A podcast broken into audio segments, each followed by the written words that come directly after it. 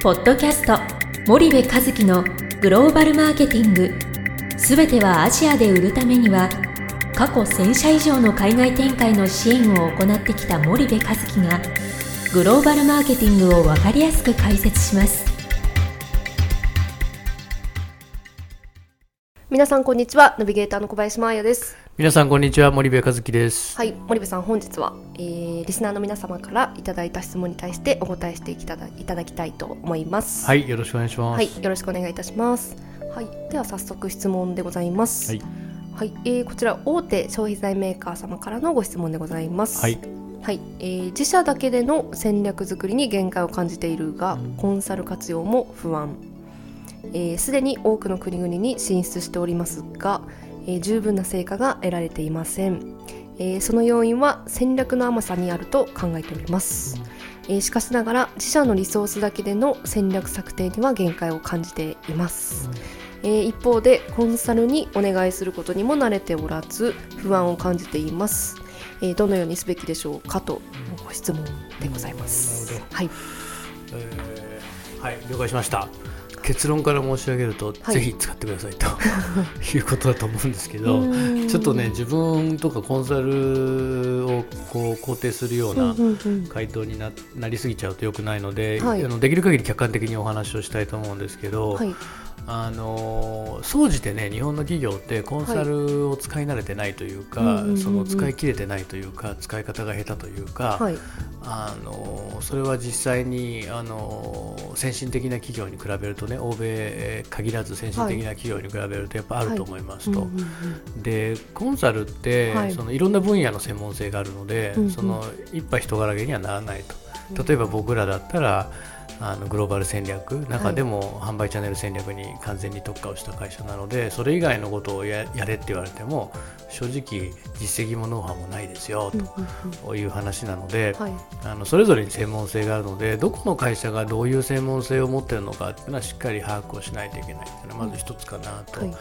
であの自力でわからないものを自分でうんうんうんうん考えて、はいなんかしようとすることほど無駄なものってなくて。うんだって海外のことよく分かんなくて戦略ってどうやって出てくるかっていうともうインプットの多さなんですよ。うんどれだけインプットいわゆる情報を持っていて、はいでその情報を、えー知識と経験ねではい知識と経験とセンスを組み合わせて革新的なアウトプットという戦略に変えるわけですよ。でそうするとインプットがない人がずっとうんうんうん考えてても、はいそんなのアウトプットなんか出ないじゃないですか。はいでセンスはあったとしてもその分野の知識も経験もないわけですよ。はいで知識と経験って時間ですからね。うん。でそれ時間かけないとそういうものは備わらないってことを考えるとはい。うんうんやってても社内でね、はい。一生戦略が出てこないって話になっちゃうので、結局そのありきたりの上から降りてきた数字の積み上げに対して、はい。えー商品を押し込んでいくようなね、うん。えーなんか戦略になっちゃうしその戦略が間違ってるっていうことにすら気づいてないっていうケースは結構あって。はい。だって何が正しいかが分かんないってことは何が間違ってるか分かんないってことじゃないですか。なのでこんな無駄なことってなくてでコンサルにその何百万かかるのか何千万かかるのか、はい。あー何億かかるのか分かりませんけど、はい。それ以上の成果が出るんであれば、うんどんどんどんどん使って時間を短縮するってこんなにいいことないわけじゃないですか。今の現状のまんまだと毎年毎年何かをロスしてるわけでしょ？要は本来取れる利益をロスしてるわけで、うんじゃあそこにコンサルに年間3000万かかりました3000万ボーンと突っ込んで、はい。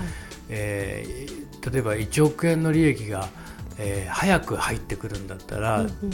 あの1億引く3000円で7000万プラスじゃないですか、うんうんだからそうやって考えると自力でやった時に何年かかるのか、はい。それをコンサル入れた時に何年前倒しできて、うんうんその前倒しに対していくらかかるのかっていう計算をやらないと、うんいやうちの会社はコンサル使ったことないからうんにゅんうんにゅんって言っててもですねずーっと多分そのまんまになっちゃっててはい。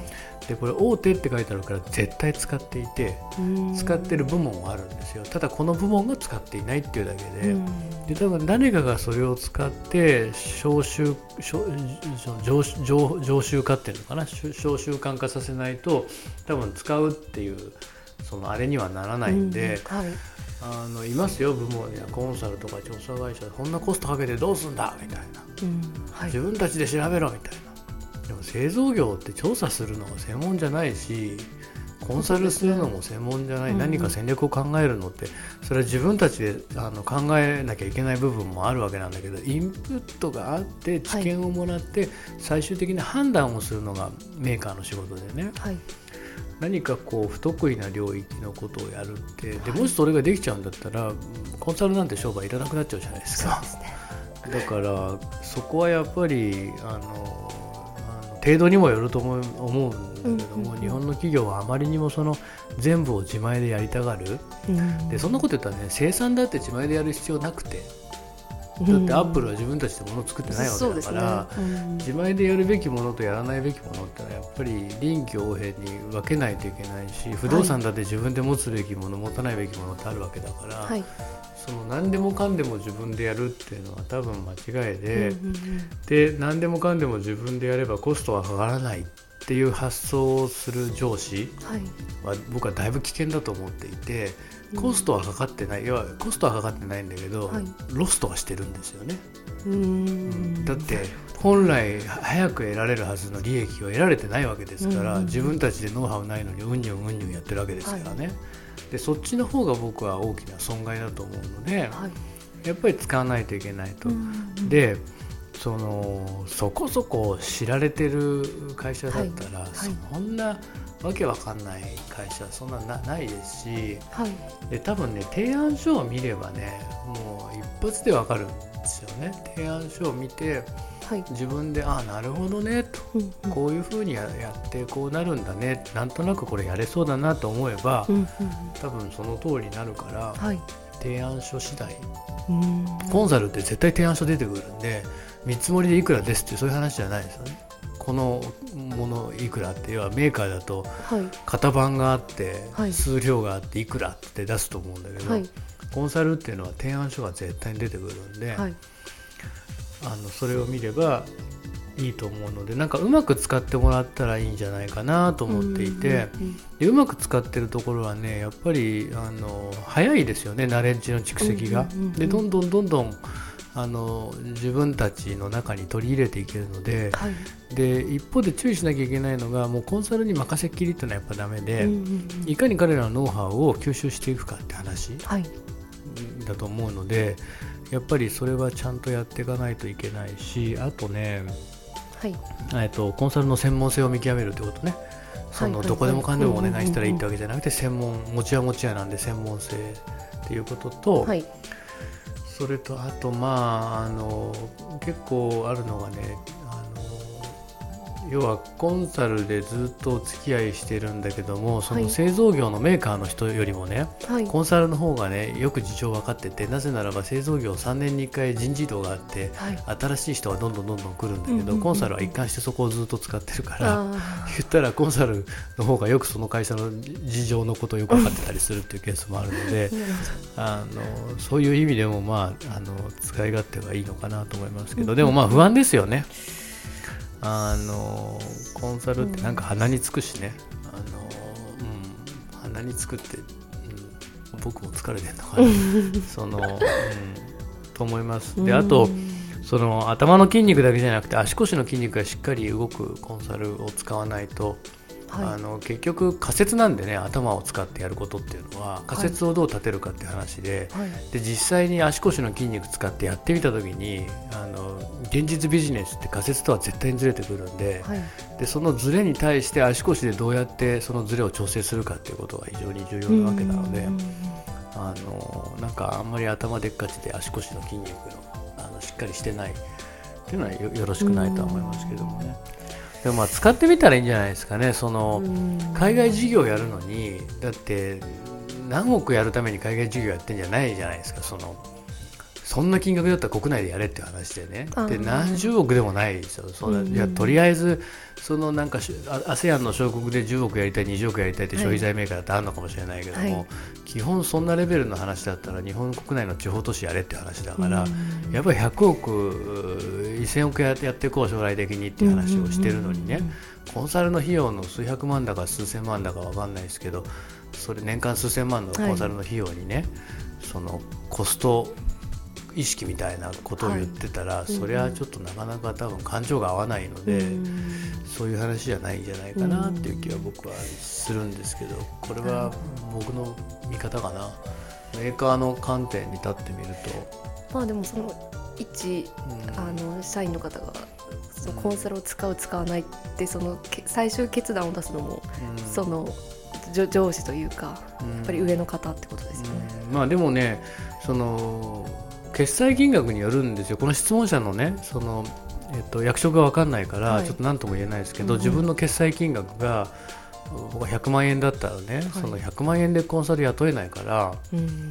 そうするとそのやっぱ上の決済権者とコンサルを合わせてうん。どうプレゼンさせるかだよね、コンサルにどうその決済権を持ってる人にはい。納得させるだけのプレゼンテーションをさせるっていうことをしないと多分ダメなので、あのそこはそうなんじゃないかな、うん。今僕がじゃあメーカーの人間だったとして考えた時に、はい。自分がじゃあ本部長ですと決済権限年間1億円持ってますと、はいじゃあその1億円をどう使おうかって振り分けてて、まあ、じゃあ3000万ぐらいありますと、はい。そうした時にじゃあコンサル使ってうちの海外事業ちょっと力入れていこうと。はい。した時に単年で組まないからじゃあ3か年とかでこう組んでいくわけだよね、自分のこの今の海外事業本部長がまあ5年ぐらいはやるだろうはい。とじゃあ5年の中でどうやろうか会社の目標として5年間でこれだけ数字やれって言われてると、はいはい。そしたらそれは今の既存を伸ばすっていう意味でやります、はい。一方でその5年間の中でどうじゃあこの海外事業部の基礎力をつけていこうかと思う時にさ、あの今いる人間をねはい。教育するのか、あと海外に長けてる人を中途採用するのか、うん。もうなんかいずれかじゃない。はい。うん、でそうすると今いる人を教育するんだけどじゃあ誰が教育するの？っていう話になるわけだよね。で学校じゃいないからさピンポンパンポンってじ授業を始めるわけにはいかないわけだから、はより、えー流度の細かい案件をガンガンガンガンやってって、うんえー学んでいくわけでしょ、そうした時にそういう意味でコンサルを使っていくっていうのは、うんうんあの全然ありだし、うんうんうん。じゃあ中途で採用してきた人がね、はい。どれだけ定着するのかっていうことも考えたそりね。うですね。あと、グローバル人材雇ってさ1000万以下で大手の消費財メーカーでグローバル人材って来るのかなと思うんだよね。その分かんないんだけどちょっとその辺の相場がさ、そうですね。ただグローバルバンバンやれて1000万以下で雇えるんだったら僕は雇うよっていう話だからね、そういうことじゃないと思うんだよね、うんうんうんうんあの値段が張ると思うんだよね、うん。で一回雇ったらクビにできないわけだから自分あのこっちからね会社はね。そうでそう考えるとコンサルの費用の方が全然安くてうん。だって嫌だったらすぐ解約できるわけだからそうするとなんかうまく使ったらいいんじゃないかなっていうふうに思うんですけどね、はい。でもこんな質問僕にしたら使えって 言うよね。使うなとは絶対言わないですよ。僕はだって、まあ弊社がコンサルなんで。うん。で信じてるしコンサルは価値があるって信じてるからね、でもおっしゃってる意味はすごくわかります、うん。悩みますよね。自分の会社で使ったことなくてね。いきなりなんか、ね、1000万も2000万も年間使うとかっていうとね、だいぶ抵抗ありますよはい、ねうん、かしこまりました、はい、あの頑張ってください。うちは安いです。よろしくお願いいたします。はい、じゃあ森部さんありがとうございます。はいありがとうございじゃあます本日のポッドキャストはここまでにいたします。はい。リスナーの皆様ありがとうございました。はいありがとうございました。本日のポッドキャストはいかがでしたか？番組では森部和樹へのご質問をお待ちしております。皆様からのご質問は番組を通じ匿名でお答えさせていただきます podcast アットマーク spydergrp.com ポッドキャストアットマークスパイダー grp.com までたくさんのご質問をお待ちしております。それではまた次回お目にかかりましょう。ポッドキャスト森部和樹のグローバルマーケティング。この番組はスパイダーイニシアティブ株式会社の提供によりお送りいたしました。